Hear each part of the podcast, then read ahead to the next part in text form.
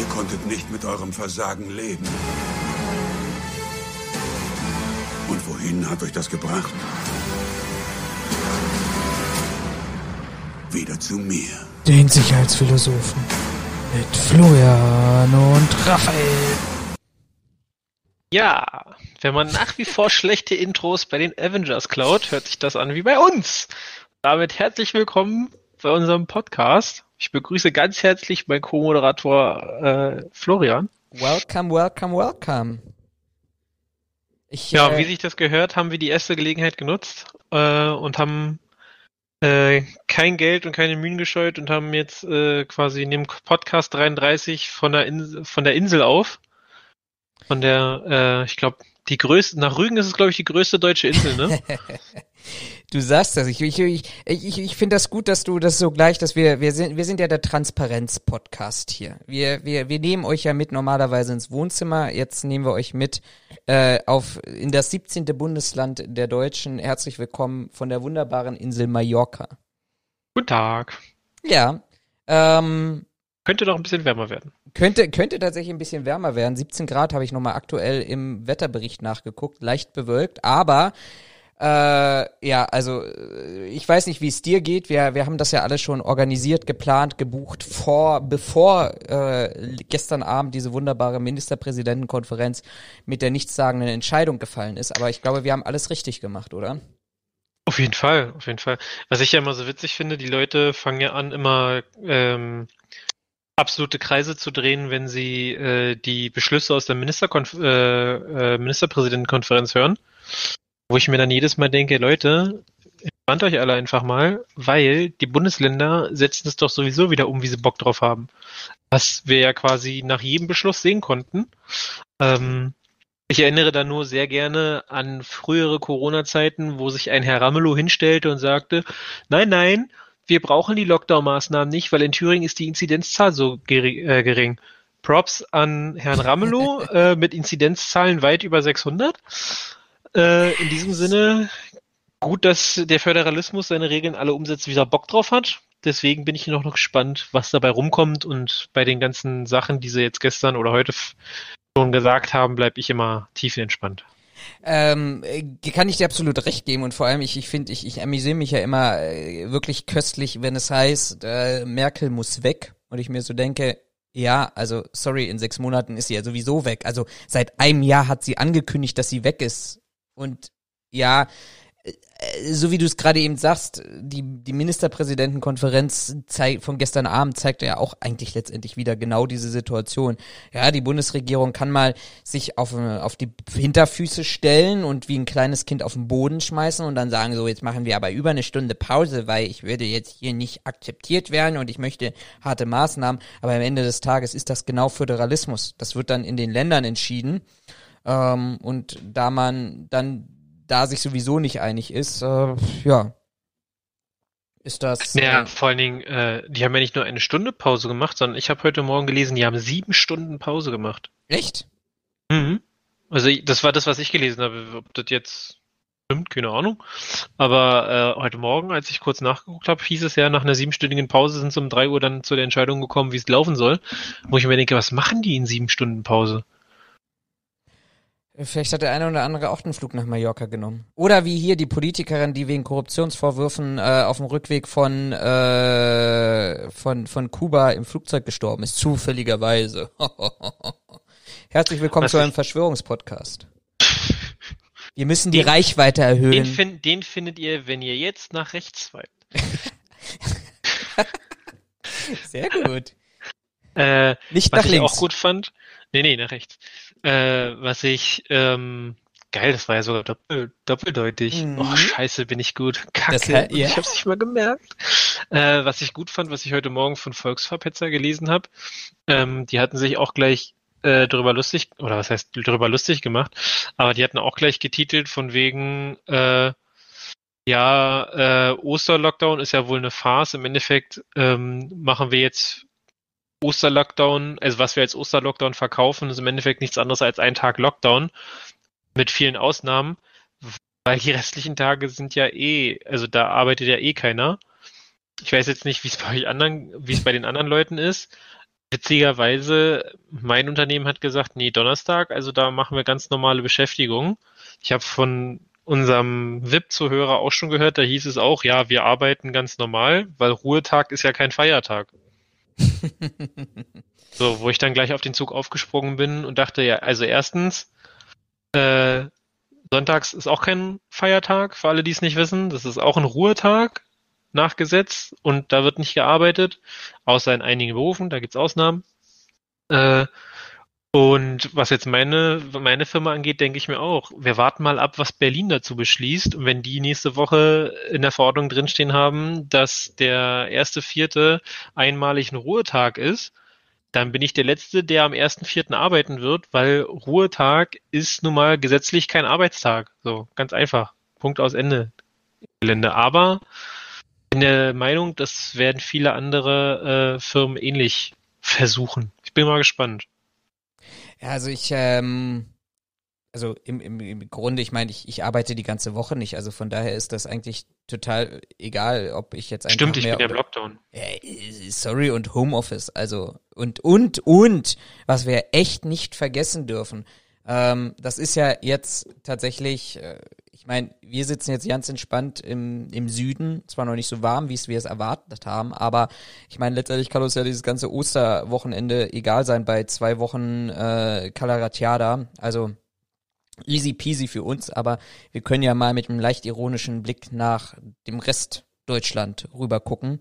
Ähm, aber ja, also letztendlich ist es ja genau das, also wir, die Leute haben ja nicht Prävention verstanden und das ist das, was ich als wirklich zentrale Lehre aus, und wir können ja fast sagen, einem Jahr Corona in Deutschland mitnehmen können. Also ein Jahr Lockdown, Homeoffice, mal angepasst, mal weniger angepasst, äh, mal stärker, mal weniger eingreifend, aber am Ende des Tages, wenn du jetzt mal ganz genau überlegst, wie, wie wir vor 365 Tagen äh, zu Hause saßen, wie leer die Straßen waren, ähm, wo du dann teilweise auch komisch angeguckt wurdest, wenn du unterwegs warst, wie ernst die Leute Homeoffice genommen haben, wie ernst die Leute die Maskenpflicht genommen haben, wie ernst die Leute tatsächlich äh, gut die Abstände nicht genommen haben, weil sie alle auf der Suche äh, waren nach äh, Klopapier und Hamstereinkäufen und Nudeln. Es gab eine Zeit, wo wir in Deutschland keine Nudeln hatten. Das deutscheste Gericht überhaupt neben Kartoffeln. Ähm, es, es ist irre. Und heute hast du eigentlich eine Entscheidung, und das, deshalb verstehe ich es umso weniger, diese Aufregung. Du hast eigentlich alle vier Wochen eine ähnliche Entscheidung, wir setzen das fort. Aber geh mal raus, jetzt vor allem bei den son sonnigen Tagen, ähm, geh mal raus und du merkst eigentlich nichts mehr von der Stimmung, die wir vor einem Jahr hatten. Also da ist gewissermaßen aus meiner Sicht ein, ein Alltag zurückgekommen und zurückgegangen und ich habe das jetzt von einem Unternehmen gehört, die tatsächlich in Berlin gab es äh, Homeoffice-Kontrollen. Also der Senat hatte ja ganz groß angekündigt gehabt, dass oder der Berliner Senat hatte ganz groß angekündigt gehabt, dass es äh, Kontrollen geben soll, damit die Homeoffice-Pflicht, die ja eigentlich auch keine Pflicht, sondern eher ein freundlicher Hinweis ist, auch tatsächlich umgesetzt werden soll. Ähm, da, da ist ein älterer hergekommen, ich weiß gar nicht mal von welcher Behörde überhaupt, mit Ankündigung. Also das Büro, das sonst recht gefüllt war, war an diesem Tag erstaunlicherweise leer, ist mal über den Flur gegangen, hat nicht mal mit den Leuten gesprochen, die anwesend waren, um mal zu fragen, sagen Sie mal, warum müssen Sie denn hier überhaupt anwesend sein? Hat sich die Raumgröße angeguckt, hat sich eine Stunde in den Besprechungsraum gesetzt. Ich weiß es nicht, ob er darauf gewartet hat, dass jetzt die Massen hier, die, die in den Flur betreten und ist danach gegangen. Also so viel auch hm. Zu zu der Kontrollumsetzung hat gesagt, ja, alles schick davon. Ja, wäre unangekündigt gekommen, wäre es in diesem Unternehmen, sähe es in diesem Unternehmen tatsächlich anders aus, auch mal davon abgesehen, dass er auch eine andere Etage hätte angucken sollen. Aber egal. Also, ne? also ich habe den, ich den, ich den Bericht hier von äh, Volksverpexer, die haben, die, die schreiben ja nicht hoch, hochjournalistisch, sondern die schreiben ja quasi, wie ihnen die Gedanken aufkommen. Kann man jetzt gut oder schlecht finden. Äh, Volksverpetzer kann man gut oder schlecht finden. Ich nutze es als äh, Informationsquelle. Und die haben hier so ein paar, ähm, ähm, paar Tweets mit eingebunden. Unter anderem ein, hey, Ministerpräsidentenkonferenz, was ist die Strategie für die dritte Welle und die neuen Mutanten? Ministerpräsidentenkonferenz diskutiert zwölf Stunden. Über die Feiertage ist alles zu. Ja, ja, da ist, das ist es. Aber was ist die Strategie für die dritte Welle? Über die Feiertage ist alles zu. Trifft auf jetzt hier Osterlockdown auch echt gut zu. Anderer schrieb, liebe Medien, ich will die Namen, die Namen dieser möchtegern Bolsonaros wissen. Wie kann man so strunzblöd sein? Hat darunter äh, einen Ausschnitt gepostet, während Merkel für einen harten Kurs plädierte, sollen einige Ministerpräsidenten für die Öffnung geworben haben. Ja, ja lass, lass, lass, uns, lass uns aufmachen, alles gut. Ich Irgendwann kriegen wir schon Herdenimmunität. Oder ein anderer, der hätte noch geschrieben, was im Osterlockdown nicht gemacht werden soll, Supermärkte, was nicht dicht gemacht werden soll, Großraumbüros und Großbetriebe. Darunter von der Tagesschau eine ähm, Grafik mit Quelle TU Berlin, Covid-Ansteckung über Aerosolpartikel, Supermarkt mit Maske. 1, Restaurant 50% belegt. 2,3, Fitnessstudio 50% belegt ohne Maske. 5,8, Großraumbüros belegt ohne Maske. 8 keine Ahnung, ob das jetzt Prozent sind, aber offensichtlich schlecht. Und der erste Satz, der drunter steht, Spahn feierte gestern, dass neun Prozent der Bevölkerung bereits geimpft seien. Ich habe mich gefragt, nur neun Prozent erst? Das geht überall zu langsam, zu schlapp, zu unwillig.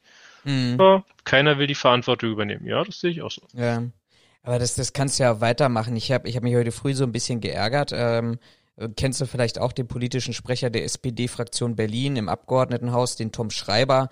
Ähm, für diejenigen, die hier aus Berlin kommen oder zumindest mit Berlin eine gewisse Affinität wissen, das ist so der, der Berliner Politiker, der zu allem sein Senf, also super qualifiziert, der kann zu allem, der, der ist zu allem aussagefähig, vornehmlich auch zu äh, zu seiner Partei eher nicht, aber er zeigt gerne mit dem Finger auf andere und der twitterte äh, heute früh, die Bundesregierung ist nicht in der Lage, ausreichend Impfstoff zu organisieren und diese hilflose und angstgetriebene Politik kommt wieder zu der Lösung, alles dicht machen.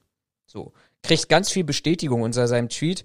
Nur der blöde Florian muss mal wieder dazu schreiben. Äh, doof, dass sieben, ich habe extra gegoogelt und mir das angeschaut, doof, dass sieben von 16 Ministerpräsidenten von der SPD gestellt werden. Und auch wenn man das echt wirklich nicht merkt, die SPD an der Bundesregierung beteiligt ist, würde vielleicht ein Tom Schreiber als Person besser machen, seine Partei nicht. Auf wen wird hier also mit dem Finger gezeigt? Also du merkst auch schon, dass dieses, dieses Fingerpointing in einer solchen Situation ist einfach so immens. Ähm, war jetzt das erste, was mir tatsächlich durch den, durch den Kopf ging, als du sagtest, ja hier der äh, Pressesprecher von der SPD sagt äh, totaler Scheiß und mein erster Gedanke war, wait a minute, sind ja, die nicht Teil ja. der Bundesregierung? Ja, und der, der, der, der Kerl ist auch so genial, der kritisiert ständig die Innenpolitik, wo ich mir dann, wo ich dann auch jedes Mal wirklich ungelogen, wenn ich das lese, runterschreibe. Kurze Frage, stellt die SPD nicht den Berliner Innensenator? Also gut, er antwortet mir inzwischen auch nicht mehr darauf. Er hat mich im Gegensatz zu, zu ähm, einem Bekannten noch nicht geblockt für meine Kommentare, aber nichtsdestotrotz, also sorry, dieses ständige Fingerpointing auf, auf andere und auf, auf andere Bereiche, da fand ich viel besser heute, ich weiß gar nicht, wer das war, ich glaube, das ist auch ein Comedian, Aurel heißt der. Heißt der Aurel oder Aurel? Aurel, genau, Aurel. Ich weiß gar nicht, wer bist du? Comedian, genau. Ah, ja, ja, der hat auch eine Sendung. Der schrieb heute früh, finde ich viel besser. Ähm, gerade schrieb er, ich werde dieses Ostern trotzdem böllern. finde ich super. Aber der schrieb heute früh auch, das fand ich richtig gut. Ich will das jetzt mal raussuchen. Ähm, ich verstehe ja, dass man bei der Pandemiebekämpfung nie allen recht machen kann. Aber es niemandem recht zu machen, ist schon eine Leistung. Das habe ich aber auch gelesen. Das haben sie relativ schnell wieder überall hingeklaut. Und da dachte ich mir auch so, ja. Aber ich werde dieses Alter, Ostern trotzdem böllern. Das finde ich gut. Ach ja. Gut. So, genug Corona-Wahnsinn für heute. Meinst du echt? Also wenn ich in unseren Regieplan gucke, äh, dann haben wir heute auch noch eine ganze Menge Corona-Wahnsinn vor uns. Ja, du, du, ich nicht. Aber sei es drum. Gut, dann mache ich dir eine wunderbare, ein vorfristiges Ostergeschenk und äh, oh spiele mal unsere Quickies ein und du kannst dir schon überlegen, ah, mit welchem übel. Titel du anfangen möchtest. Und bitte nicht schon wieder Kritik daran. Die News Quickies. Das, hey, den hatten wir doch aber schon mal. Ja, natürlich und jedes Mal kritisierst du ihn. Ja, aber du meinst, du, meinst, hey, du hast doch gerade gesagt, du machst mir ein vorösterliches äh, genau. äh, Ostergeschenk. Genau. Ich dachte, ich krieg jetzt ein neues Intro. Nee, leider nicht. Das, das bastel ich dir aber über Ostern. Kollege, du lässt langsam nach. Ja, ne? wenn ich von Mallorca zurück bin, dann bastel ich das. Okay. Gut, fangen wir erstmal mit etwas. Warte mal. Ja, sprechen wir erstmal über, über Nicht-Corona. ähm, ich habe mal wieder Informationen. Und zwar haben wir jetzt schon mehrfach über äh, EncroChat ähm, oder EncroChat-Handys berichtet und dass die Polizei damit aktuell relativ erfolgreich ist, die ganzen Leute hops zu nehmen. Ähm, dazu gibt's by the way auch von Spiegel TV ja. ein entsprechendes Video, wo sie das so mal ein bisschen aufarbeiten. Ich An dieser Stelle hier verlinkt für euch, nur mal so. Beim letzten Mal hatte ich, glaube ich, das Video von Simplicissimus erwähnt und äh, empfohlen. Das man kann von Spiegel halten, was man will, aber man, ich bin der Meinung, grundsätzlich ist es nicht, ist es nicht schlecht aufgearbeitet. Ähm, und jetzt äh, habe ich jetzt letzte Woche war das, genau, habe ich gesehen, dass ähm, das LKA Bremen ähm, offensichtlich einen anonymen Tipp bekommen hat, dass offensichtlich ähm, jemand in den Justizkreisen äh, in Bremen sich nicht ganz seiner Loyalität verpflichtet fühlt, äh, was dazu geführt hat, dass sie, also haben darauf hingewiesen, dass offensichtlich einer, ein Beamter der Bremer Polizei ähm, ein Maulwurf sei und ähm, mit nicht ganz nicht ganz transparenten ähm, Immobilienmogulen ähm, gut befreundet sei und da auch so ein paar Sachen gelaufen sind, die vielleicht nicht ganz so dem Kodex der Polizei entsprechen. Und das mündete dann am Ende in äh, eine Untersuchung beziehungsweise eine äh, Durchsuchung der Räumlichkeiten dieses Beamten mit dem Vorwurf der Bestechlichkeit und der Gewerbsmäß des gewerbsmäßigen Betrugs und Verrat von Dienstgeheimnissen. Ähm, passend dazu haben sie dann ähm, wohl noch vier Personen festgenommen. Die haben die äh, Durchsuchung haben sie hat das LKA durchgeführt, unter anderem aber auch das BKA war mit vor Ort, haben vier Personen am Ende festgenommen und mehr als 20 Wohnungen und Geschäftsräume durchsucht. Also sie haben nicht nur den Polizisten da ähm, äh, äh, aufs Korn genommen, sondern auch gleich seine ganzen Kontakte. Ähm, witzigerweise auch hier ähm, kommen die Informationen oder der Großteil der Informationen kommt wieder aus dieser ganzen Geschichte, was wir letzte Woche schon erzählt hatten mit den äh, Anchor-Chat-Handys, wo das BKA seit einem knappen Jahr jetzt dabei ist, ähm, die ganzen Chatverläufe auszuwerten. Ähm, und da offensichtlich auch immer mehr Informationen trifft, die halt auch dazu führen, dass man anderem auch mal eigene Leute äh, ja aufs Radar bekommt und dann auch mal aufs Korn nimmt. Da dachte ich mir so, ach schön, es geht also weiter. Ähm, ja, ja. Habe ich, hab ich auch gelesen. Was, was mich jetzt mal an dieser Stelle so von, von deinem Gefühl her interessieren würde, man liest ja schon eine ganze Menge über ich EncroChat oder was? Ja, nee, nicht nur EncroChat, sondern auch Polizeibeamten, die, ich sag mal, nicht ganz rechtskonform unterwegs sind. Ähm, ist das, ist das, wie, wie schätzt du das ein? Du bist ja ein bisschen polizeinäher, würde ich jetzt mal behaupten. Ähm, ist das, ist das jetzt tatsächlich eine Tendenz, die wir haben, weil es einfach nur gefühlt und gerade eben auch medial stark äh, bearbeitet wird oder ist das, wo du sagst, das ist auch tatsächlich wirklich mehr geworden? Das lässt sich, finde ich, echt schlecht sagen. Ähm, was einfach daran liegt, äh, also der einen Seite könntest du es natürlich auch, ähm, könntest du es äh, verteidigen so sagen, die Polizei möchte wie heißt es hier in Deutsch, äh, in Berlin, da wird immer nach einem Bürger in Uniform gesucht. Mhm. Die suchen ja, also ist ja quasi das Motto, Leute aus, sag mal, jedem Milieu wollen sie haben. Dass du dir damit aber gewisse Einstellungen und vielleicht Verhaltensweisen gleich mit reinholst, brauche ich niemandem zu sagen. Ähm, und würde ich durchaus auch für ein Problem halten können. Ne, ich hatte das schon mal angesprochen bei den Demonstrationen in Leipzig den Corona-Leugnern. Ähm, weil es da ja auch hieß, die Polizei sei tatenlos quasi zurückgewichen, wo ich ja auch gesagt habe, ja, aber was ist denn, wenn die Polizisten die gleiche Ansicht haben wie die Demonstranten und deswegen halt nicht auf die Leute einschlagen? Also insofern ob das jetzt mehr geworden ist, weiß ich nicht. Da würde ich wahrscheinlich auch wieder darauf verweisen, naja, heutzutage wird ja über alles und jeden berichtet und aus allem wird ein Skandal gemacht. Würde ich hier auch so ein bisschen drunter verpacken, weil, seien wir mal ehrlich, also eine vernünftige Berichterstattung ist in Deutschland nicht mehr möglich, sondern alles ist gleich ein Skandal und weiß ich was alles.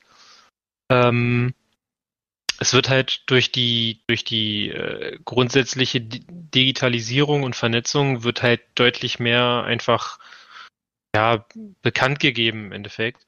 Insofern, ja, ich würde jetzt nicht sagen, dass es mehr wird, aber wird halt öffentlich wirksamer, würde ich ja. sagen.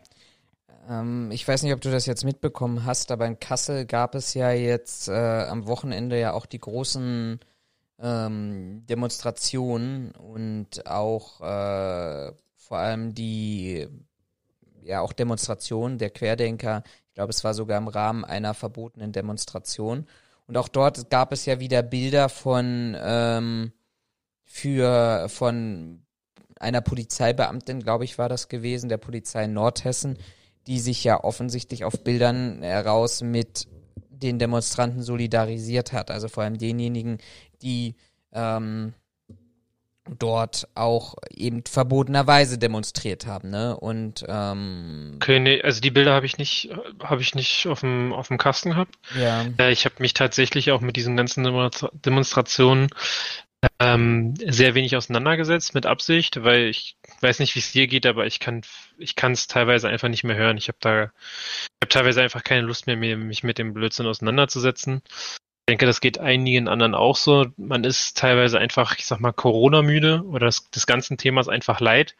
Wir kommen nicht voran. Wir haben uns ja gerade eben schon uns über die neuen Maßnahmen lustig gemacht.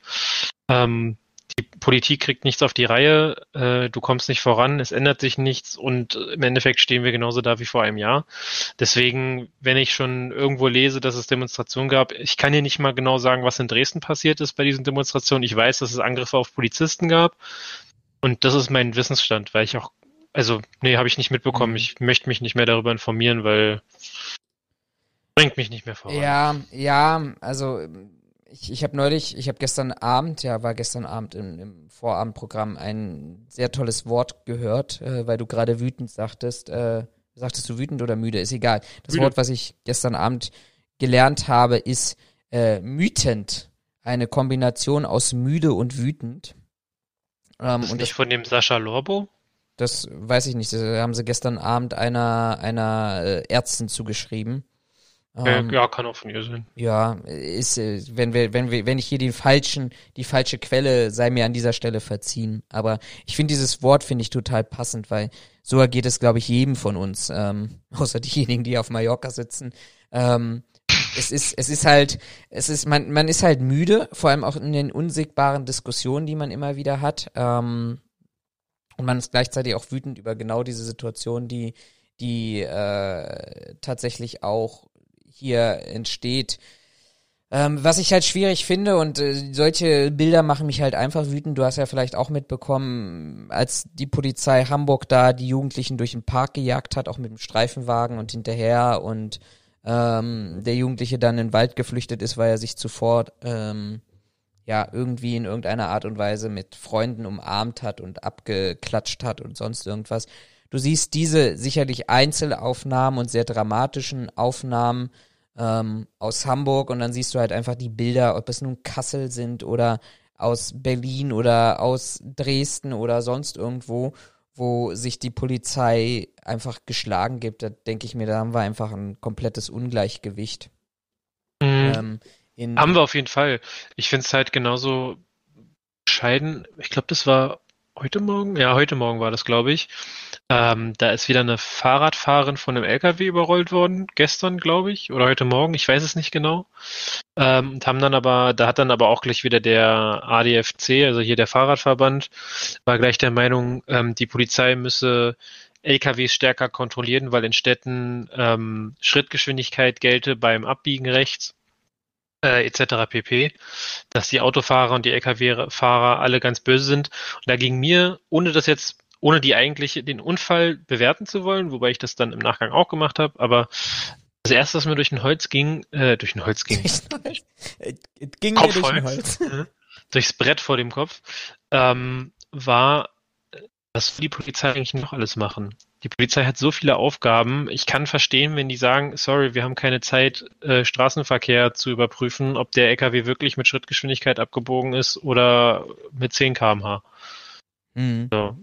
Also finde ich schwierig. Davon abgesehen, mein nächster Gedanke war dann ähm, tatsächlich, ja gut, also der Lkw-Fahrer ist wieder schuld, ohne geklärt zu haben, äh, ob die Fahrradfahrerin auf ihr beschissenes Recht bestanden hat und sich deswegen selber in den Tod gefahren hat. hat kann man diskutieren, kann man sehen, wie man will. Es gibt immer irgendeinen Schuldigen und für alle wird es irgendwer anders sein, aber äh, ich weiß nicht, was die Polizei alles noch machen soll. Also. Ja, Nein, also da bin ich, äh, da bin ich äh, voll, voll bei dir und ich glaube, das, das ist ja auch so eine Lehre, wobei ich glaube, wir werden den großen Fehler machen, als, als Gesellschaft, die wahrscheinlich jede Security-Organisation grundlegend aus meiner Sicht generell und immer macht, nämlich wir werden tatsächlich nichts daraus lernen. Ähm, ja. Wir werden uns nicht anschauen, ähm, was, was dass man in der, dass man in der Lage in einer, in einer Krise und so, also sowas würde ich sie ja letztendlich immer noch bezeichnen, weil letztendlich definiert sich ja auch Krise für einen schweren wirtschaftlichen Schaden und den haben wir halt nun mal in der Bundesrepublik Deutschland. Ähm, kann man jetzt sagen, gut, für ein einzelnen Unternehmen individuell, aber ich glaube auch für die Volkswirtschaft ist äh, Corona wirklich schädlich.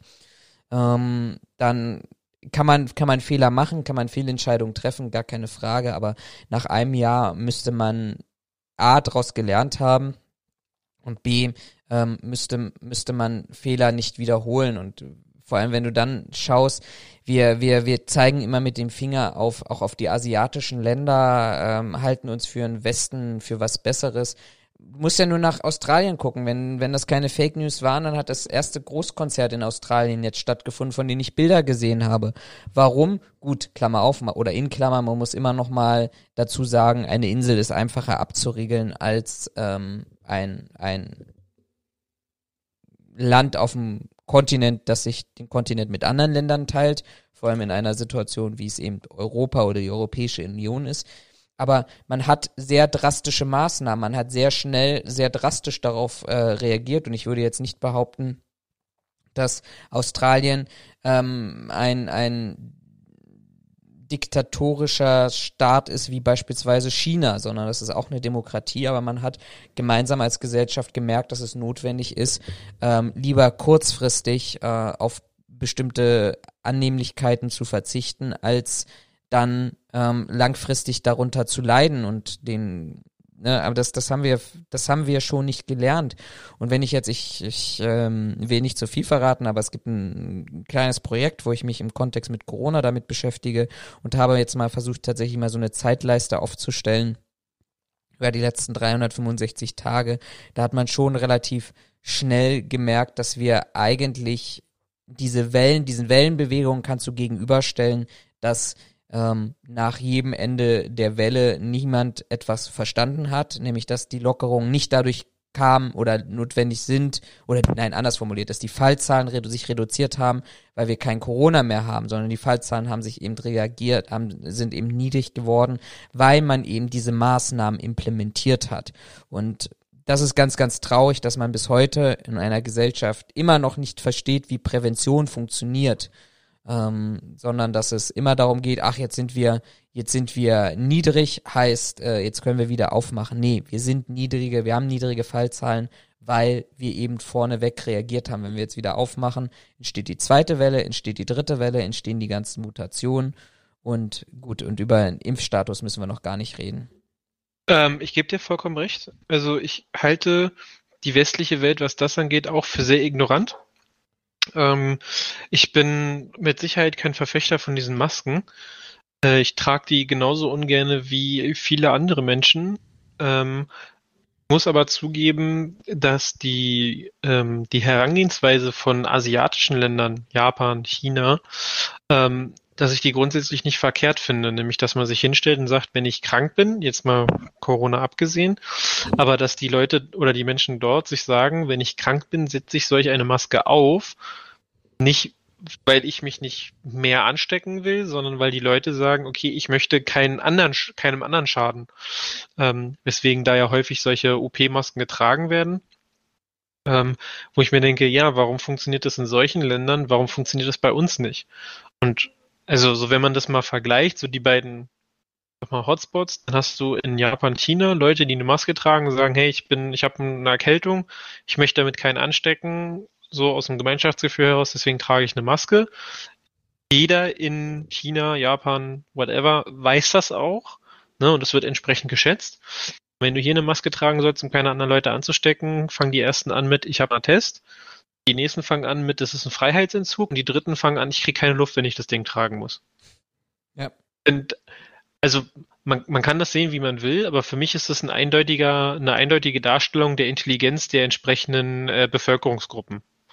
Ist zwar nicht aussagekräftig, ne, weil das ist in Anführungszeichen nur eine kleine Gruppe, aber selbst bei 83 Millionen finde ich, weiß ich nicht, 100.000 Leute, die mir erzählen wollen, dass Corona nicht existiert oder ich eine, eine Maske nicht brauche, finde ich 100.000 trotzdem zu viel. So. Es ist halt ähm, der pure Egoismus. Ähm, an dieser Stelle ein kurzer Hinweis äh, mit äh, einmal quasi Props gehen raus an. Ähm, Ikea ich war diese Woche, nee, letzte Woche war ich bei Ikea, weil ich was gekauft habe. Und Ikea schreibt auf seiner Seite, bei uns gilt OP-Maskenpflicht oder FFP2-Maskenpflicht. Und sie schreiben explizit auf ihrer Seite, ähm, auch wenn du einen Attest hast, äh, das dich von der Maskenpflicht befreit, musst du in unserem Shop eine Maske tragen. Und da dachte ich mir, okay, die Leute haben Eier, finde ich gut, dass sie das durchziehen und eiskalt auch schreiben, ist mir scheißegal, ob ihr einen Attest habt oder nicht, wenn ihr bei uns rein wollt, müsst ihr eine Maske tragen. Finde ich, äh, finde ich sehr richtig und finde ich sehr gut. Ja. Im Fall alles richtig gemacht, Ikea. Ja, ich, ich, ich finde das, ich finde das auch wunderbar. Also ich meine, letztendlich anders kommst du doch der, wirst du doch der Sache nicht her.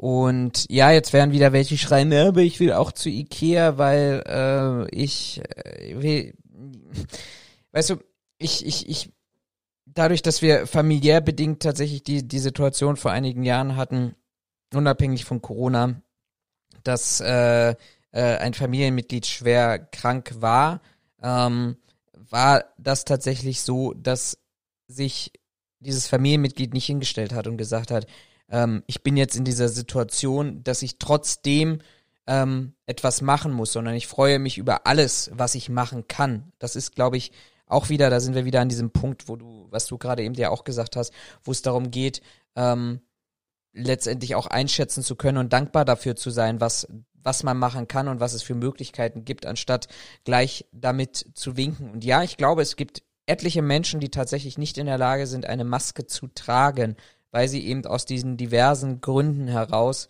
ähm, die, die das möglicherweise nicht, nicht tragen können. Das Problem ist doch einfach, dass sich diejenigen, die sich als Verteidiger dieser Gruppe sehen, genau diejenigen sind, ähm, die dafür sorgen, dass man den der, der kleinen Gruppe an tatsächlich medizinisch nachvollziehbar Nicht-Maskenträger ähm, nicht, nicht glaubt, beziehungsweise diese ausschließt in der einen Art und Weise.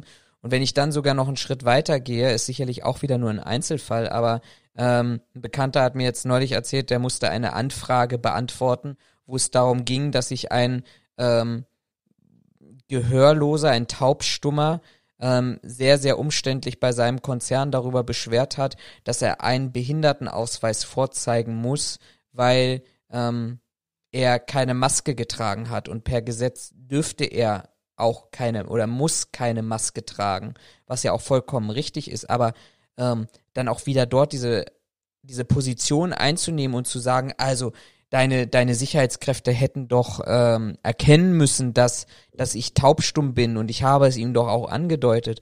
Ja, sorry, es laufen halt einfach viel zu viele Idioten da draußen rum, die sich nicht daran halten, beziehungsweise die der Meinung sind, sich über dieses Schlupfloch da in irgendeiner Art und Weise ähm, da äh, sich die diese Freiheit zu ergaunern und noch am schlimm noch schlimmer als diejenigen, die wirklich Eier in der Hose haben und sagen, ich diskutiere das aus und trage überhaupt keine Maske, finde ich ja diejenigen, die die Maske unter der Nase tragen. So, die die haben ja nicht mehr Eier, die ziehen sie schnell hoch, wenn irgendjemand kontrollieren kommt. So, also für die habe ich noch weniger Respekt. Ähm, tatsächlich kann ich es aber auch nicht nachvollziehen, Leute, die sich darüber aufregen, wenn sie gefragt werden, ob sie wirklich keine Maske tragen müssen.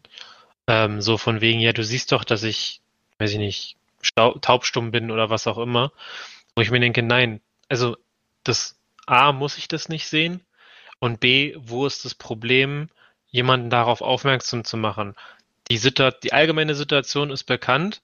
Da kann man ähm, quasi genauso gut ähm, sich quasi vorbereiten ähm, und den entsprechenden Ausweis schon parat haben.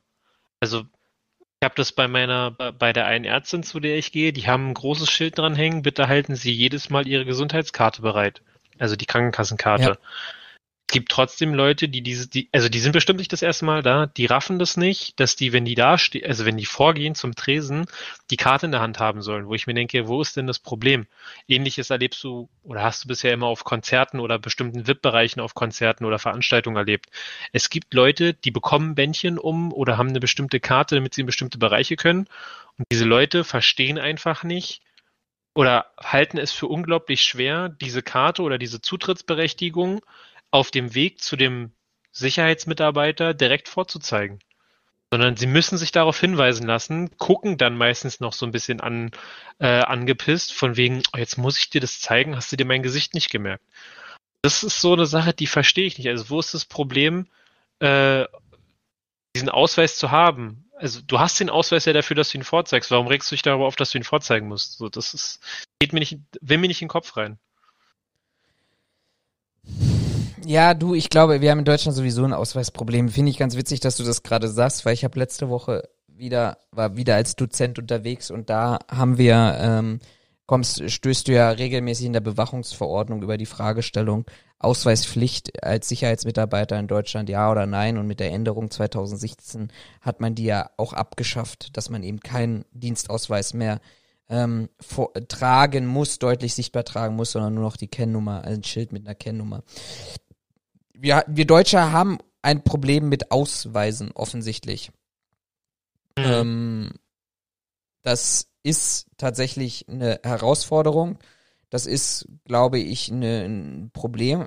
Geh mal, geh mal nach Großbritannien außerhalb von Corona äh, und und äh, geh mal einen Sicherheitsmitarbeiter vorbei. Die tragen alle ihre Ausweise offen. Klammer auf, müssen sie auch, weil die auch ein ganz anderes Rechtssystem dort haben, was auch Kontrollen angeht und Überprüfungen angeht. Selbst hier in Mallorca, jeder Sicherheitsmitarbeiter, den du siehst, und die siehst du ja jetzt deutlich häufiger, ähm, an Hotels, an Flughäfen, an, an Einkaufszentren oder ähnlichem, äh, trägt seinen Dienstausweis offen. Also ich glaube, das ist einfach ein deutsches Phänomen, wofür ich noch keine keine Antwort gefunden habe, weil ansonsten sind wir Deutschen doch eigentlich wirklich ganz, ganz dahinter dran, dass wir hier ähm, äh, uns gerne ausweisen und Uniform und sowas. Aber gut, offensichtlich. Ja, also ich kann, ich kann verstehen, dass man da nicht den realen Namen drauf hat, vielleicht auch gleich noch mit der gesamten Adresse oder so. Ähm, damit kann ich, kann ich durchaus leben. Ähm, aber ich gebe dir recht, ich verstehe auch nicht, wo das Problem ist, ähm, reinzuschreiben, beziehungsweise ähm, von Anfang an mit, oder von mir aus nimm die Personalnummer, also der Personalnummer kannst du in der Regel ja relativ wenig anfangen, ähm, dass die einfach eine Nummer auftragen müssen, eine für sie zugewiesene, immer die gleiche Nummer, worüber du dich dann halt beschweren kannst. Und das mhm. So weißt du, damit du halt nicht den Namen verraten musst. Viele haben ja dann Sorge, dass sie dann in irgendeiner Form ähm, heimgesucht werden, in Anführungszeichen, oder ausfindig gemacht werden. Kann ich auch nachvollziehen. Finde ich auch da muss man die, in meinen Augen, die Identität auch vor irgendwelchen rachsüchtigen Idioten schützen. Ähm, bin ich voll mit dabei. Aber warum kann man das über eine definierte Nummer nicht, ähm, nicht auch regeln? Also warum muss ich da immer, ja, muss ich jetzt hier einen Ausweis tragen? Muss ich hier keinen Ausweis tragen? Es ist doch. Wir machen uns das Leben unnötig schwer. Ja, und das Böse gewinnt offensichtlich. Ähm, das Blöde gewinnt vor allen Dingen. Ja, das Blöde, das sich leider auch, glaube ich, jetzt momentan eher ein bisschen auch in dem Bereich des Bösen widerspiegelt. Ähm, das LKA Niedersachsen, das wäre tatsächlich mein erster Quickie für heute. Vielleicht nerv ich den einen oder anderen, aber zumindestens nee, Nordrhein-Westfalen, Verzeihung. Nordrhein-Westfalen hat analysiert die ähm, ja die Angriffsmöglichkeiten beziehungsweise die Bedrohungslage auf Impfzentren und Impfstofflager und warnt tatsächlich in einem erheblichen Maße ähm, über die Möglichkeit eines terroristischen Anschlags auf Impfzentren und Lagerstätten aus dem islamistisch motivierten Täterkreis. Also nicht nur das, wovon ja der ähm, BKA und Interpol bereits gewarnt haben, so wie das Bundesinnenministerium ja gewarnt hat vor ähm, Homegrown Terrorism, wie man das ja so neudeutsch sagt, also die Extremismus, der sich dann aus eben bestimmten Bewegungen oder Gruppierungen heraus innerhalb des eigenen Landes ähm, entwickeln. Also Querdenker, die ja teilweise in Baden-Württemberg ja vom Verfassungsschutz überwacht werden, aber auch andere extremistische Gruppierungen wie Reichsbürgermilieu oder Rechte. Ähm, organisierte Kriminalität ja ganz weit vorne. Auch die müssen eben letztendlich ihre Einnahmen irgendwie versuchen zu kompensieren, wenn sie es nicht so machen, wie wir es in der letzten Podcast-Folge ja auch beschrieben haben, oder du vor allem in der letzten Podcast-Folge beschrieben hast, nämlich äh, der Thematik ähm, na, äh, Geldtransporterüberfälle. Mhm. Ähm, sondern eben auch ähm, die, die, der islamistisch motivierte Terrorismus jetzt inzwischen, weil man davon ausgeht, dass die Verunsicherung der Bevölkerung und die mediale Aufmerksamkeit, die aus so einem Anschlag heraus existieren könnte oder würde mit der tatsächlich hohen Emotionalität einer Impfkampagne und auch ja deutschen Pharmafirmen und äh, Impftransportunternehmen ähm, tatsächlich ja zu, zu den jeweiligen Zwecken führen könnte und führen würde. Ähm, die ersten Cyberangriffe hat es ja gegeben, hast du ja vielleicht auch schon mitbekommen. Und dann muss man sich eben letztendlich dann die Frage stellen, sind, sind private Sicherheitsdienste, sind private Sicherheitskräfte tatsächlich da auch die, die äh, richtigen Kräfte, die dann tatsächlich bei dann einer doch so hohen Gefährdungslage dann die Impfzentren ähm, absichern sollen. Ich weiß nicht, wie du das siehst. Ich finde das Konfliktpotenzial bei solchen ähm, äh, äh, bei, bei den ganzen Impfzentren ist halt unglaublich hoch. Ich weiß auch nicht, ob es ob es richtig ist, da Sicherheitskräfte hinzustellen. Auf der anderen Seite, wen willst du sonst hinstellen? Polizisten, Davon haben wir schon so wenig. Ähm, kannst jetzt halt auch nicht noch abstellen, um Impfzentren zu beschützen. Also mhm. von daher muss halt immer gucken, was ist das kleinere Übel. Also es ist halt, halt nicht einfach. Also in der Situation, in der wir jetzt sind, ist es einfach nicht, ist es nicht einfach. Ähm, und man muss einfach sagen, dass die Politik viel falsch gemacht hat, ähm, dass es dazu gekommen ist. Insofern sollte man meinen, dass wir auf einem aufsteigenden Ast sind, aber ich wage das irgendwie noch zu bezweifeln. Sie wären ja ein richtiger Politik-Podcast. Wenn wir so weitermachen? ja.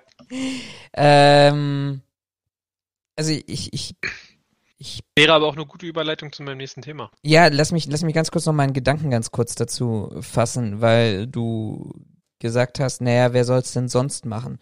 Ich gebe dir in einer gewissen Art und Weise, gebe ich dir recht, wer soll das denn sonst machen? Aber wir haben aus meiner Meinung oder aus meiner Sicht heraus, haben wir hier keine neue Situation. Wenn ich mir angucke, außerhalb von Corona, wie viel hunderte Weihnachtsmärkte wir in Berlin haben, bei denen es immer, vor allem auch nach dem Anschlag von Anis Amri und offensichtlich, was die Untersuchungsausschüsse belegen, ja einem nicht nur Einzeltäter, sondern einem ganzen Netzwerk, das sich über ganz Deutschland zieht, auch hier abstrakten Gefährdung ähm, das ist für mich, diese Corona-Impfzentren sind für mich jetzt äh, der Stellvertreter für eine Diskussion, die wir an anderer Stelle ja auch letztendlich haben.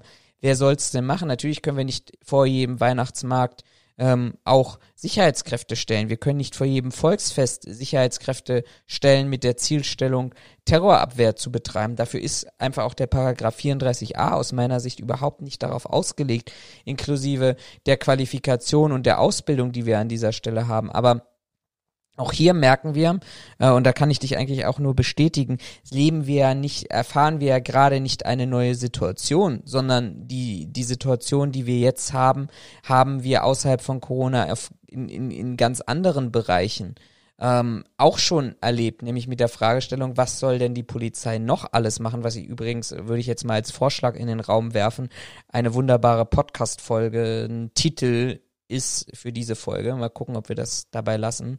Außer du haust noch nachher noch mal irgendwas raus. Aber es, irgendeinen blöden Spruch. Irgendeinen blöden Spruch, ja. Ähm, aber das, das ist ja die, die, die Frage, aber wer soll's denn sonst machen, ne? Also, wir, wir schieben hier wieder ein Problem, das wir seit Jahr, Jahren haben in Deutschland, mindestens seit knapp zwei Jahrzehnten. Dieses Jahr äh, jährt sich ja dann zum 20. Mal äh, 9-11 ähm, die Maßnahmen und den Terrorismus auf der Welt in einem Ausmaße, dass tatsächlich auch Deutschland davon betroffen ist. Also wir haben seit 20 Jahren keine Lösung um für, für diese Problematik.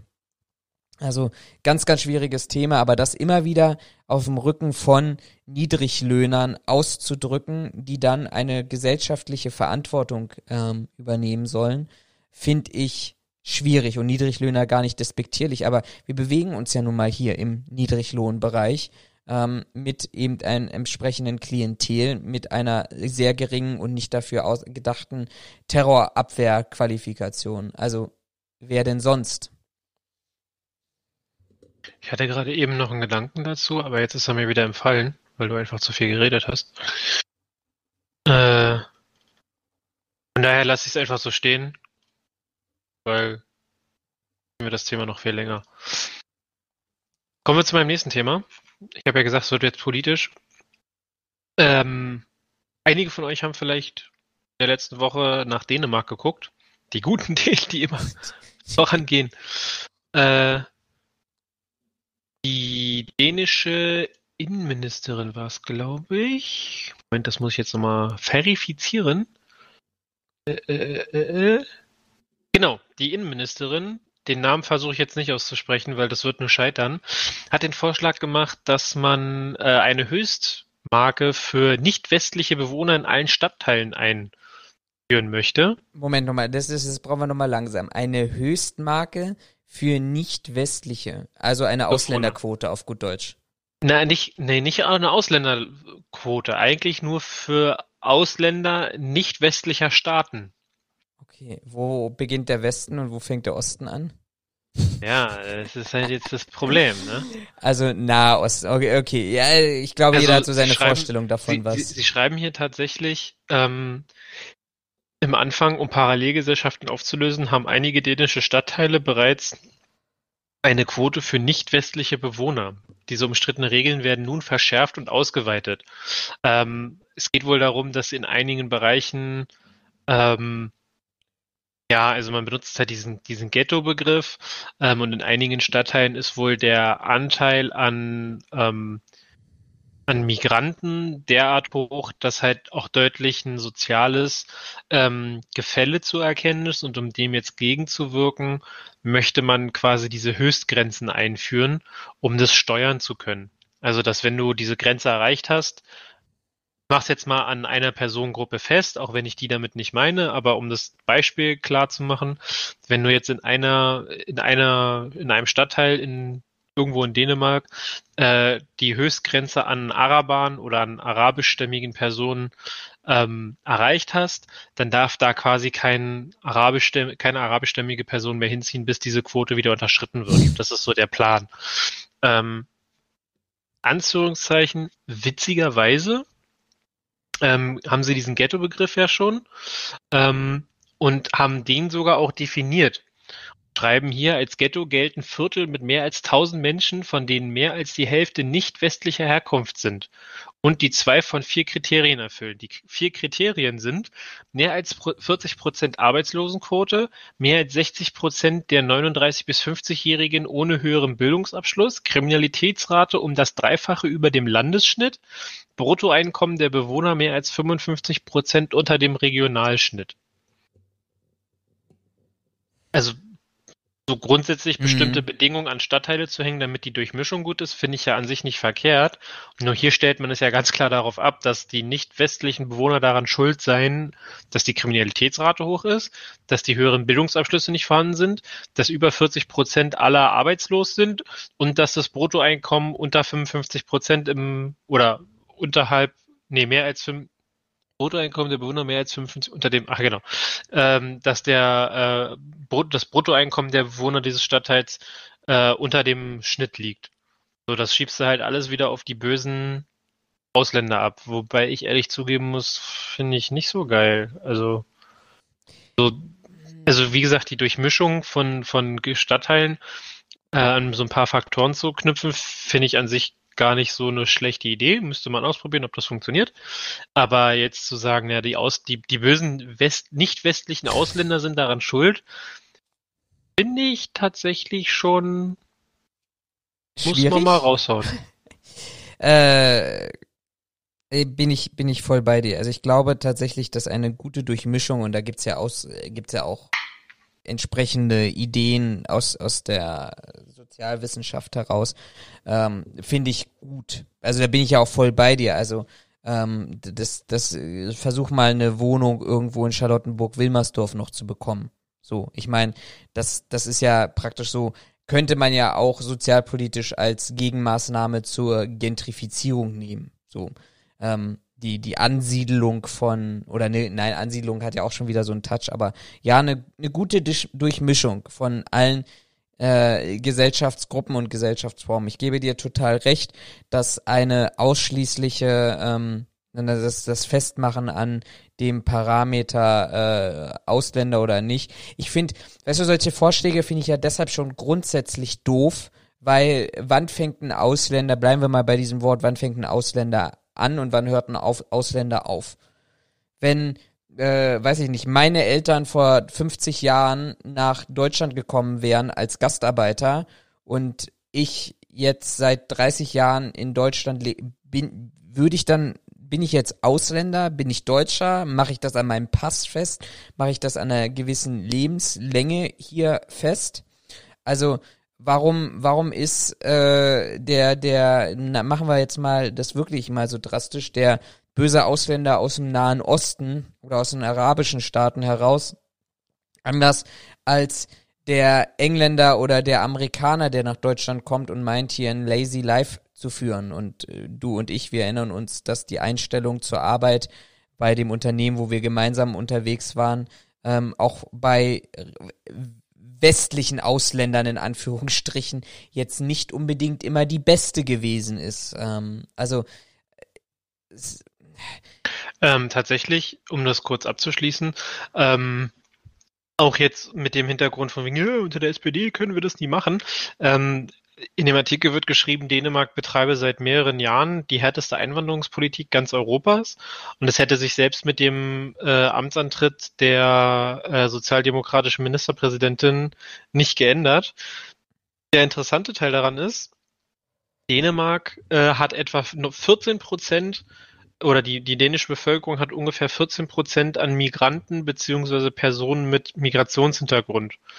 14 Prozent von, laut Wikipedia, ähm, 5,8 Millionen Einwohnern. Um das kurz in, ähm, äh, in, in, in äh, Relation zu setzen, Deutschland mit knapp 81, 82 Millionen Einwohnern hat einen äh, Anteil von 26 äh, Prozent an Personen mit Migrationshintergrund oder Migranten. Ne? Also wir haben fast doppelt so viele, einen fast doppelt so hohen Anteil. Jetzt werden einige auch wieder sagen, ja, und man sieht ja, wie das bei uns aussieht. Ähm, Gegenstimme dazu, ja, man sieht ja auch, wer den Pfizer-Impfstoff äh, entwickelt hat. Das waren auch Ausländer, Migrationshintergrund. Also insofern, mit Sicherheit mag das eine oder andere ähm, Richtige daran sein oder äh, der wahre Fakt, dass es da durchaus Leute gibt, die Parallelgesellschaften aufmachen, die das System ausnutzen, die sich nicht an Gesetze halten. Ähm, solche Leute gibt es aber auch in der eigenen Bevölkerung ohne Migrationshintergrund. Deswegen ist hier in Dänemark in meinen Augen auch ein deutlicher Rechtsruck zu verspüren. Wie komme ich jetzt zu deinem Thema? Zu meinem Thema. Ähm, ach, ich mache jetzt einen harten Übergang. Nein, ich muss mal ganz, ganz, ganz, ganz kurz nochmal ähm, auf die Thematik Impfzentren kommen. Ähm, ich hatte einen Beitrag gepostet gehabt, wo es darum ging, dass in ähm, im Vogtland ähm, also irgendwo Region Chemnitz in Sachsen, praktisch ein Impfzentrum beschmiert wurde mit, äh, was, was haben sie draufgeschrieben? Ach ja, Giftlager, Mutanten-WC, ähm, Impfen reduziert die Weltbevölkerung, hilft beim Klimaschutz, gezeichnet der deutsche Gesundheitsminister und die deutsche Gesundheits- und die deutsche Umweltministerin, ähm, schwarz-weiß-rote Flagge da drauf, alles drum und dran. Ich hatte das kommentiert oder reingestellt mit dem Kommentar, ähm, dass, dass das offensichtlich dazu, dass das so etwas passiert, beziehungsweise verhindert wird, wenn die, ähm, die super Sicherheitskonzepte, von denen ja jeder spricht, die wir bei den Impfzentren haben, ähm, tatsächlich ja auch funktionieren. Antwortet mir eine junge Dame auf, oder ältere Dame, keine Ahnung, wollen ja jetzt hier nicht äh, in irgendeiner Art und Weise ähm, hier dis altersdiskriminierend sein. Jedenfalls also auch Expertin, Fachkrankenschwester für Anästhesie und Intensivpflege. Ähm, naja, also die Impfzentren sind ja während der Öffnungszeiten bewacht. Der Impfstoff wird dort nicht und nicht in fetten großen Lettern äh, gelagert. Das, ich, das ist jetzt ein Fall mal wieder. Übrigens nicht nur ein Fall, sondern einer von vielen Fällen, wo genau das passiert ist, was letztendlich in einer kleineren und vielleicht noch nicht so radikalen Art und Weise ähm, äh, in, in Deutschland ja angekündigt war von den Sicherheitsbehörden. Aber für mich macht das einfach im Kontext auch das, was wir vorhin gesprochen haben, in der gesellschaftlichen Diskussion einfach keinen Unterschied. Denn das alleinige Anbringen dieser Parolen ist halt eben wieder ein Punktsieg für die ganzen Covidioten, Querdenker, Vollidioten und wen wir, äh, wen wir sonst haben. Und es kann nicht sein, dass ein Sicherheitskonzept nur berücksichtigt, ob der Impfstoff drin ist oder nicht. Wenn morgen Nacht das Ding brennt, wo wird denn dann geimpft bei der niedrigen Impfquote, die wir überhaupt haben? Also ein völlig, wieder mal ein Beispiel für ein völlig falsches Verständnis von Sicherheit, das offensichtlich auch überall, wo wir gerade Sicherheit benötigen, ausgelebt würden, ergänzend zu dem, was wir vorneweg schon mal gesagt haben. Sicherheit muss aus meiner Sicht nicht nur dann herrschen, wenn der Impfstoff anwesend ist, sondern wir müssen genau das, was eben letztendlich, wovor das LKA auch warnt, wir müssen die Unsicherheit verhindern, wir müssen gucken, dass wir ähm, eine stärkere Akzeptanz dafür bekommen innerhalb der Bevölkerung, innerhalb der Gesellschaft und das bedeutet für mich einfach auch der Appell dafür, dass wir Sicherheit auch dann benötigen, vor allem in diesen Bereichen, wenn wir, ähm, wenn ein Impfzentrum eben auch leer ist, beziehungsweise ein Impfzentrum eben letztendlich auch keinen Impfstoff in der Nacht lagert.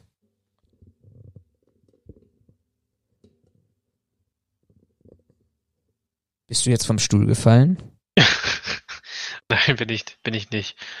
Ich habe nur überlegt, was ich dazu sagen kann, aber. Du kannst auch einfach zu deinem nächsten Thema übergehen. Dann, dann machen wir das so. Scheiße, was. Ich, ich, will, ich will ihm jetzt nicht widersprechen, weil sonst schlägt er mir wieder auf die Fresse, aber eigentlich nee, das ist ich das nicht, anders. Das ist, halt, das ist halt auch wieder. Am Ende ist es halt doch wieder Corona-Thema, wo ich mir dann sage, ja, hm, ja, es ist. Was soll ich noch dazu sagen? Aber ich habe tatsächlich auch noch ein Thema dazu. Und zwar letzte Woche war ja noch großes Bromborium, wann geht die Notbremse los, wo geht die Bremse wie los.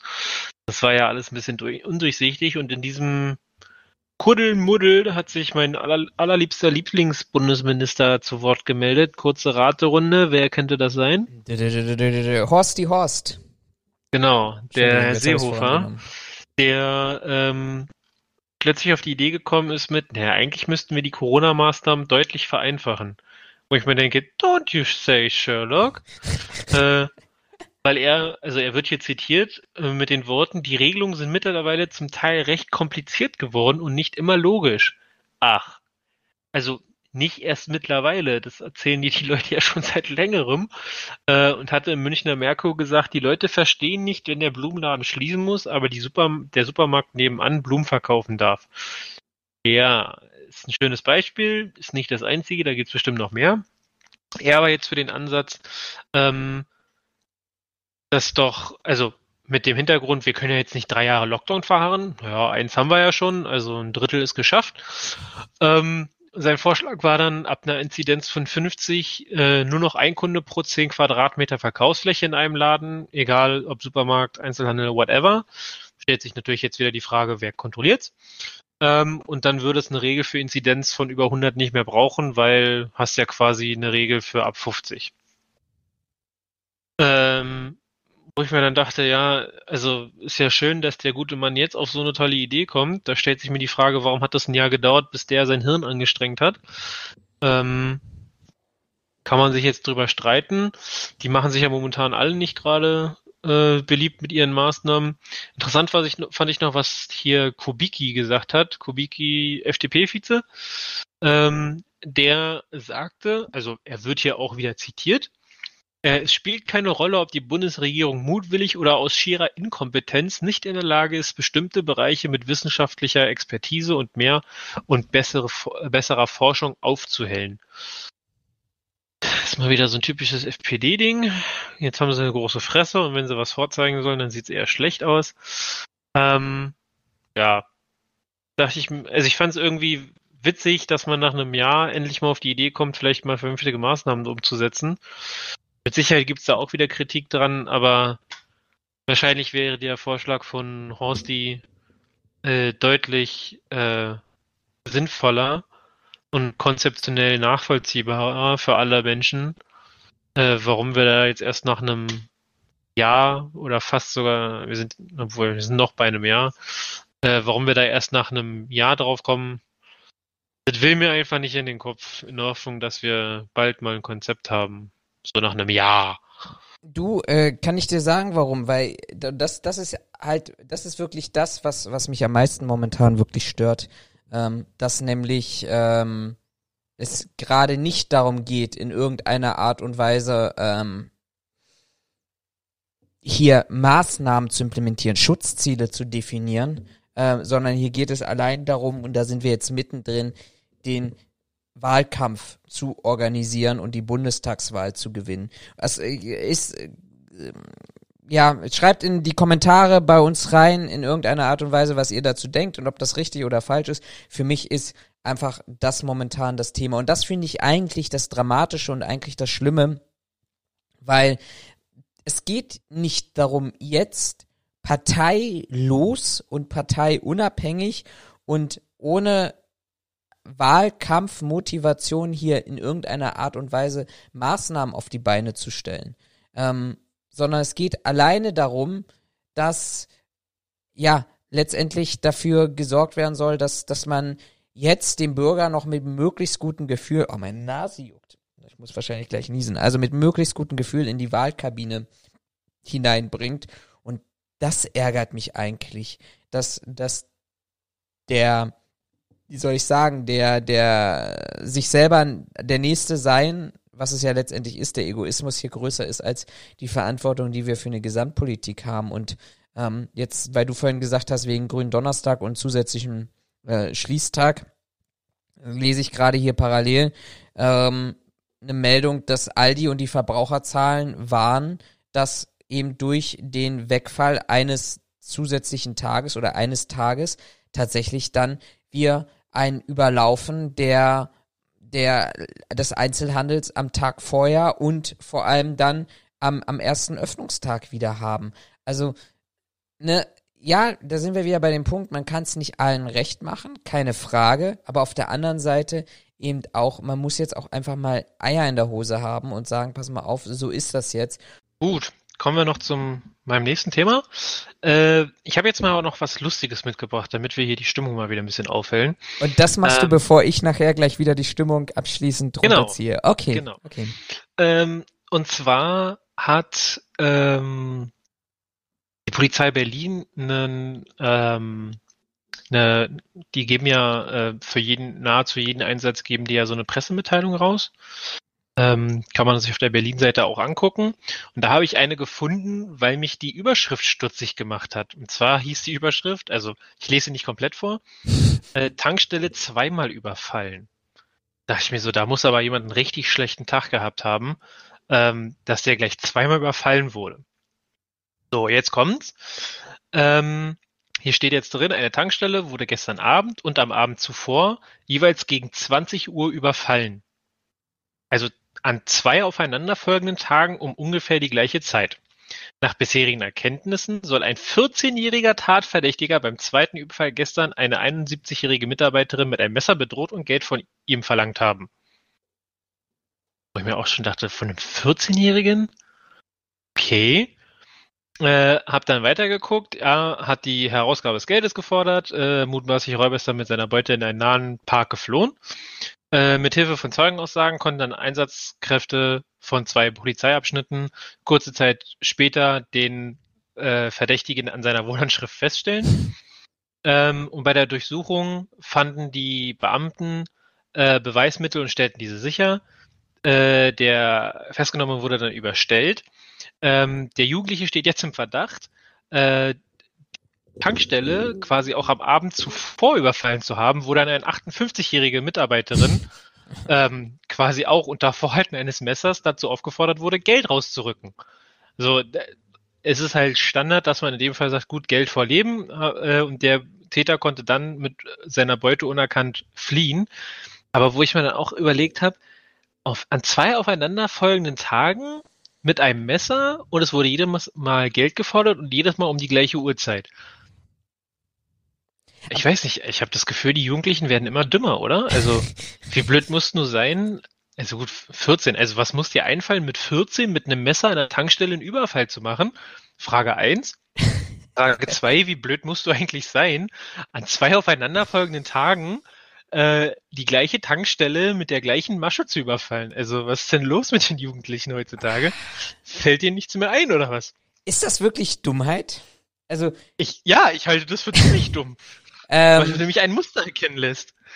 Ja, aber jetzt, jetzt, jetzt seien wir mal ehrlich, wie hoch ist denn die Wahrscheinlichkeit, oder wie hoch würdest du bei jedem anderen Situation die Wahrscheinlichkeit bestimmen, dass tatsächlich in dem Moment, also in, an dem gleichen Ort, äh, durch den gleichen Täter, zur gleichen Zeit, äh, tatsächlich die gleiche Straftat nochmal begangen wird? Naja, aber darum geht es ja. Du willst ja eigentlich mit, äh, also er hat es ja hier offensichtlich nicht darauf abgesehen, mal sich quasi eine Mutprobe zu stellen, sage ich mal, sondern hier ging es ja offensichtlich ganz klar darum, das war eine Beschaffungskriminalität. Der brauchte Geld. Wäre jetzt meine, meine ähm, Einschätzung. Was aber auch traurig ist mit. Ist, ist ja egal. Vielleicht kriegt er vom Muttern die neue Playstation nicht oder das Spiel darf er sich nicht kaufen oder weiß ich nicht, Taschengeld ist zu gering. Man weiß es nicht. Aber auf jeden Fall offensichtlich bestand eine Diskrepanz zwischen brauche ich und hab ich. Äh, und deswegen wollte er für brauche ich, hab ich aufstocken. um das mal ganz unwissenschaftlich, aber wissenschaftlich korrekt auszudrücken. Ähm, an sich machst du, also versuchst, also ich hätte jetzt behauptet, als Krimineller versuchst du ja eben nicht immer am gleichen Punkt, zur gleichen Zeit, mit der gleichen Masche aufzutreten, weil irgendwann auch die Polizei, die sind ja auch nicht blöde, ähm, auf die Idee kommt, ja Moment, wenn der hier jeden Tag ankommt, zur gleichen Zeit, mit der gleichen Masche, wie wahrscheinlich ist denn das, dass der in den nächsten drei Wochen hier wieder aufschlägt? Das heißt, wenn ich ein Muster erzeuge, dann kann das ja nachvollzogen werden. Deswegen meine Intuition von meiner kriminellen Energie her, würde ich das überall in der Stadt machen. Berlin ist groß genug. Machst den ersten Überfall im Süden, den nächsten machst du im Osten, dann einen im Westen, im Norden, vielleicht nochmal im Süden zwischendurch, dann nochmal in Mitte. Damit du einfach überhaupt gar kein Bewegungsprofil erzeugen kannst.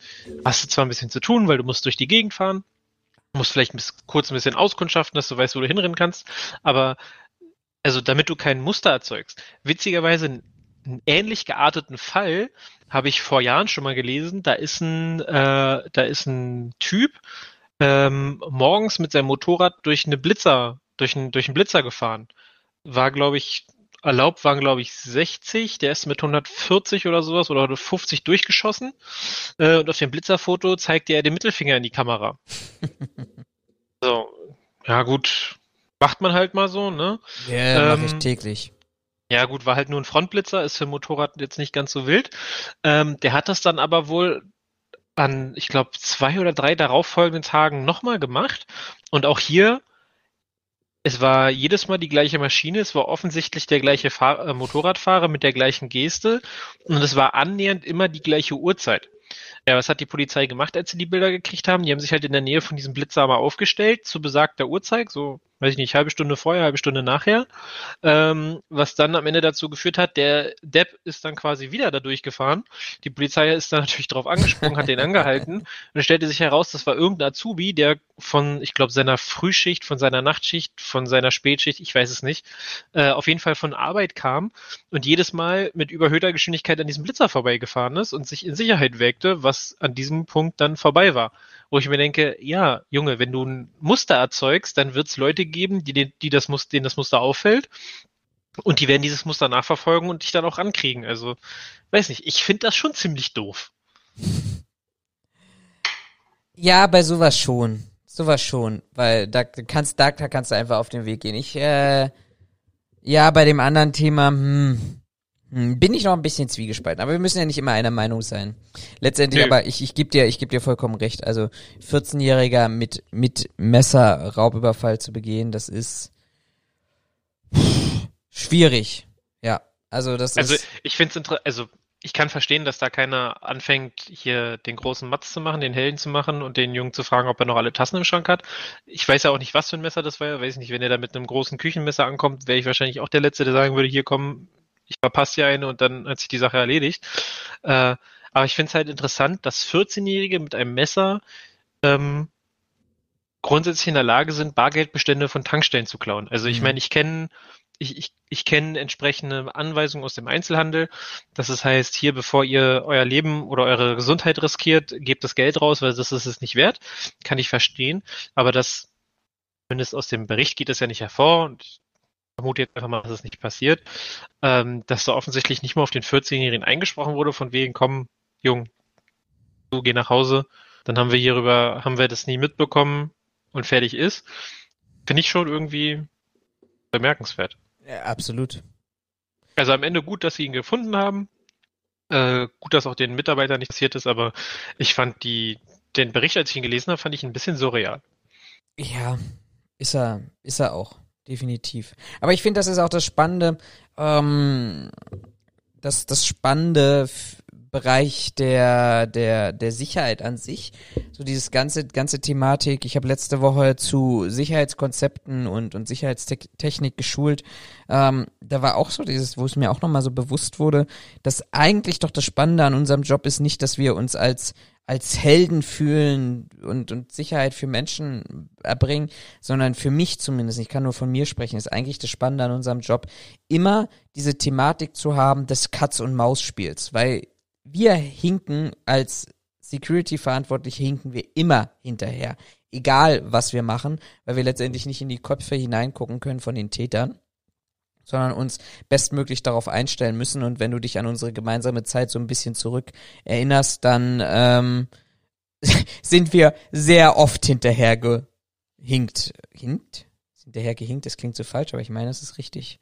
Ähm, also hinterher gehinkt, hinterher gehangen. Hinterher, also hinterher gehangen auch. Ähm, aber da, da, da waren andere oftmals einen deutlichen Schritt schneller unterwegs gewesen. Aber das, das macht ja auch Spaß, weil das so ein bisschen dieser Jagdtrieb ist. Wie komme ich, wie schaffe ich es tatsächlich dann, den Täter zu überführen und in welche Richtung ähm, muss ich mich dann nachher bewegen und so. Also ich finde, ich finde das mega spannend. Ähm, und da sind genau solche Themen auch, glaube ich, eine, eine, eine ganz, ganz spannende Herausforderung. Ja, auf jeden Fall. So, ich habe Gut. mich kurzfristig äh, dagegen entschieden. Ich möchte einfach meinen Part heute ähm, mit einer positiven Nachricht enden. Nicht nochmal Corona, obwohl noch was auf meinem Corona-Zettel draufsteht. Oh, ähm, ich habe eine Ahnung, was jetzt kommt. Jetzt, also ich kenne das Thema nicht, aber ich habe die Überschrift gelesen. Ähm, ha, nein, dann hast du gar keine Ahnung, weil äh, das tatsächlich noch nicht in unserem Regieplan drin steht. Ähm, kurz, ich, ich mache ganz kurz nur, nur, nur mal so einen Hinweis, Thematik Pressemeldungen und dass man nicht alles glauben muss und welche Möglichkeit man da hat, tatsächlich zu recherchieren.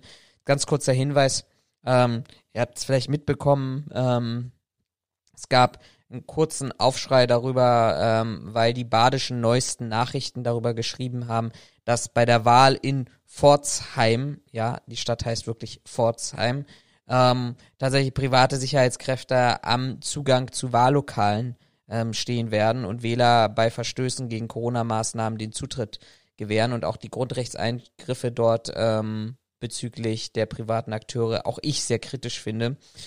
Ähm, was kann man da machen? Ich habe einfach mal die Stadt Pforzheim angeschrieben und bitte um Stellungnahme und Rechtsgutachten bewährt. Und siehe da, relativ schnell kam da tatsächlich dann auch die Antwort, dass ähm, das eine Zeitungsente ist. Und deshalb, ich nutze mal dieses alte Wort Zeitungsente statt Lügenpresse, ähm, sondern dass es wirklich eine Finte war, man das nicht über Sicherheitskräfte macht, sondern über das rechtliche Statut der Wahlhelfer, die ja sowieso ähm, auch dann das Hausrecht innehaben und dann auch tatsächlich darüber entscheiden können, final ähm, auf Basis eben der rechtlichen Bestimmung, äh, wie Corona-Maßnahmen einzuhalten sind oder nicht. Also von daher nicht alles glauben und aufregen, bevor man in seiner Bubble unterwegs ist, sondern einfach auch mal vielleicht auch direkt anschreiben. Da sind auch die Städte und Kommunen ganz interessiert daran, solche sich auch da schnell dazu zu äußern, zumindest ein Großteil. Aber ich wollte über was Positives, nicht corona Ich wollte es gerade sagen. Äh, also, zum Schluss sprechen. Wo war jetzt das Positive daran? Das Positive ist, man hat den ersten Täter bezüglich des Geldtransporterüberfalls vom Berliner Stimmt. Kudamm ähm, festgenommen. Gestern Abend, also man muss dazu sagen, wir nehmen, ähm, was, was haben wir denn heute? Dienstag. 18.10 Uhr lokale spanische Zeit auf Mallorca nehmen wir gerade auf. Ähm, äh, die Meldung gestern Abend. Wir sind schon so im Urlaub, dass wir vergessen haben, welcher Wochentag ist. ist. Das, das nennt sich doch Erholung. Und dann setzen wir uns extra nochmal hin und machen nur diesen Podcast für euch. Nur für euch. Ah, jetzt waren wir, jetzt waren wir in Genf in der Schweiz, was ja schon international war. Und jetzt waren wir sogar im Im- europäischen Ausland mit Spanien und Mallorca. Im deutschen Ausland eigentlich. Eigentlich im Deutschen, eigentlich waren wir nur in einem anderen Bundesland. Irre. Das zu Corona-Zeiten. Mensch. Das zu ja, innerdeutsche Reisen, ja gut, werden ja mehr verboten als ausländische Reisen. Egal. Also jedenfalls gestern Abend, Montagabend oder Nachmittag hat man ähm, hat ein Spezialeinsatzkommando in Berlin ähm, tatsächlich eine Person festgenommen. Auch hier wieder das, was man schon lange vorweg vermutet hat, offensichtlich auch zumindest nach Tagesspiegelinformationen ähm, bestätigt aus einem Clan, aus der Clan-Kriminalität, dem Berliner, ansässigen Berliner Remo-Clan oder Ramo-Clan oder wie auch immer da, welche Namen da gerade akut und aktuell sind. Ähm, das Brisante dabei ähm, tatsächlich, dass diese Person, zumindest nach gut informierten Kreisen, äh, bereits wenige Wochen vor dem Überfall zu einer Haftstrafe verurteilt wurde wegen ähm, äh, anderen Delikten und Vergehen, die sie begangen hat, aber eben tatsächlich noch nicht die Haftstrafe antreten musste. Und das ist wenn nicht dieser Nissa oder Nasser oder wie der heißt? Nee, das ist ja das Clan-Oberhaupt. Den sehe ich übrigens jedes Mal. wenn ich- Nein. Doch, überhaupt ist dieser Ach, ältere. ja, ja, ja, ja, ja, ja. Wie heißt denn der? Äh, Isa, Isam, Isam. Nein, Isa ist auch einer der Söhne. Der heißt anders. Ich guck's gleich nach. Ja, Red mal mach, mach, mach mal das parallel. Äh, ich sehe den jedes Mal, wenn ich meine Mama besuche. Wen? Den Chef? Ja, Wie, und da haben wir noch keine der- Connections geknüpft? der hat, das erzähle ich dir mal privat. Außerhalb, wenn wir den Podcast hier ausschalten. Oh, ähm, Verschwörung. aber ja, such du mal nach. Also jedenfalls ähm, ist tatsächlich auch äh, jetzt bin ich raus. Ja, also wie gesagt, ähm, Sorry. Nee, alles gut, alles gut. Ähm,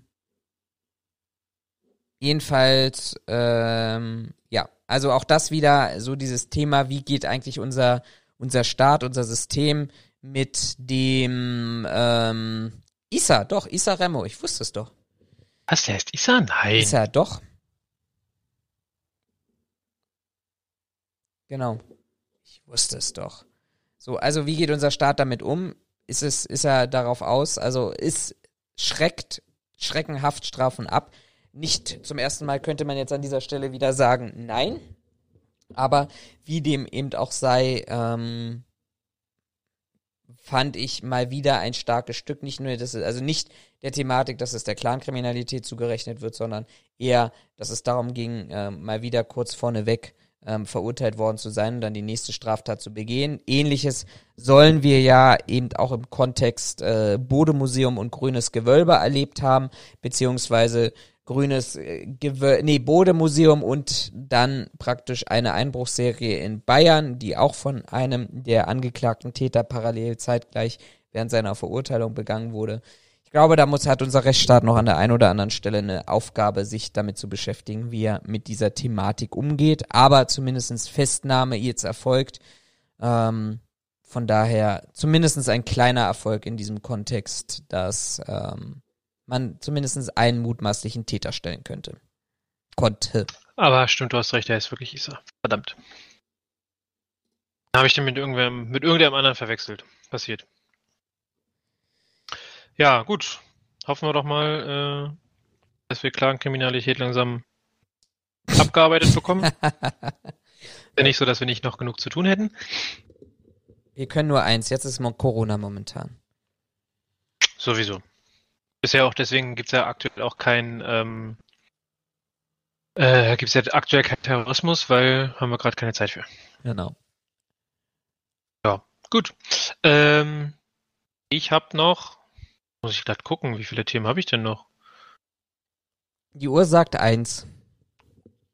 Die Uhr sagt eins. Ich habe noch zwei Themen. Okay. Schaffen wir die noch? Die schaffen wir noch. Das ist ja, Mensch. Da wird wieder ein Zeitmanagement bei uns. Äh, du warst fleißig. Irre. Du warst fleißig. Das kennen wir sonst nicht so von dir. Ich habe mir tatsächlich einfach angewöhnt, morgens, wenn ich wach werde und keine Lust habe aufzustehen, als erstes Spiegel, äh, Spiegel Online anzumachen, um zu gucken, ob es irgendwelche sicherheitsrelevanten Meldungen gibt. Ah, Deswegen habe ich jetzt so viele. Ja. Das, das, äh, das mache ich tatsächlich auch morgens und dann versuche ich zu sortieren. Ja. Ja, also jetzt wisst ihr, wie wir arbeiten. Äh, ich finde es aber Aus tatsächlich. Aus dem Bett raus. Eine... naja, machen bestimmt momentan viele. Äh, ich finde es aber tatsächlich schade, dass du das eine Projekt nicht ansprechen willst, das in deiner, in deinen, deinen Quickies noch drin steht. Ja. Das Pilotprojekt. Ja, machen wir, machen das wär, wir. Das, das wäre ein schön, das wäre ein schönes, positives Thema. Aber das wäre wieder Corona gewesen, weißt du, man kann es dir auch einfach nicht recht machen. Aber es ging um das Positive. Ich habe an deinem vorherigen Thema jetzt noch nicht verstanden, wo das Positive war, aber der lassen, Staat wir es dabei. siegte. Irgendwie. Ja, der Staat, positiv. ähm, zum nächsten Thema. Also der böse Russe ist jetzt dran. Äh, und zwar ähm, ist ein Bericht des US-Geheimdienstkoordinators äh, freigegeben worden. Und in diesem Bericht äh, kommt man zu dem Schluss, dass die russische Regierung Einfluss auf die US-Wahl nehmen wollte. Ach, sag bloß. Äh, um Donald Trump zu einem Sieg zu verhelfen. Verrückt. So an sich sagt jetzt jeder, ja gut, lahme Geschichte, wollen wir dazu jetzt noch mhm. Neues erfahren? Das Interessante an der Geschichte ist, also Rundland, Russland, Rundland. Russland äh, hat wohl mithilfe von Geheimdiensten, staatlichen Medien, Internetrollen und Verbündeten äh, versucht quasi ja die Bevölkerung zu beeinflussen. Soweit äh, nichts Neues. Was äh, deutlich interessanter, also man kann den Geheimdienstbericht jetzt auch für bare Münze nehmen, kann es auch sein lassen. Hier Ati, unser bester Freund, der ist ja so wieder Meinung, der Russe ist der beste Mensch. Ähm, was aber viel interessanter wird, ist, dass in diesem Bericht wohl auch drin steht, dass der Iran sich bemüht hätte, in den äh, Wahlkampf einzugreifen oder Einfluss in den Wahlkampf zu nehmen. Ähm, darüber hinaus ähm, sei man aber auch zu dem Schluss kommen, China hätte das wohl nicht versucht. Ähm, und Russland habe wohl, ähm, habe wohl deswegen versucht, auf das, ja, auf die, auf die US-Wahl einzuwirken, weil sie der Meinung sind, dass Bidens äh, Wahlsieg nachteilig für die russischen Interessen gewesen wären. Ähm, an der Stelle stellt, stellt sich mir tatsächlich die Frage, woher wissen die, dass drei verschiedene Länder Wahlbeteiligung oder, oder Wahlbeeinflussung versucht oder eben nicht versucht haben. Ähm, auf der einen Seite fand ich es irgendwie interessant, weil es mich mal interessieren würde, wie die auf so eine Ideen kommen. Mhm. Oder woran die das, also woran die das festen können. Ähm, auf der anderen Seite bin ich bei sowas immer zwiegespalten, weil ist ja alles geheim und ob das wirklich so zutrifft oder nicht, hm, weiß ich immer nicht. Ähm, äh, hier steht nur noch drin, Iran habe wohl nicht direkt die, Infrast die Wahlinfrastruktur angegriffen. Ähm, Russland hätte das wohl getan. Äh, wie genau das jetzt aussehen soll, steht hier nicht. Es war wohl nur eine, unter anderem äh, das langfristig verfolgte Ziel, das Vertrauen in das Wahlsystem zu untergraben und die gesellschaftliche Spaltung der Menschen in Amerika zu verstärken, wo ich dann dachte, okay, warum will Russland Amerika noch weiter spalten, als es gespalten ist? Also Ja. ich versucht hineinzuversetzen und dann bin ich irgendwann zu dem Ergebnis gekommen, naja, wenn sie es weiterspalten und du dann die nennen wir jetzt einfach mal die Liberalen und die, äh, die, die Konservativen oder die Rechten, nennen sie wie du willst. Von mir aus nennen sie die Demokraten und die Republikaner. Ähm, wenn du die so weit aufgespalten hast, dass am Ende die Republikaner, also die, sag mal, die extremeren von beiden Seiten, äh, wieder an die Macht kommen, dann muss doch der Russe fürchten, dass es zum, zum nächsten Krieg kommt. Warum will der Russe, dass es zum Krieg kommt?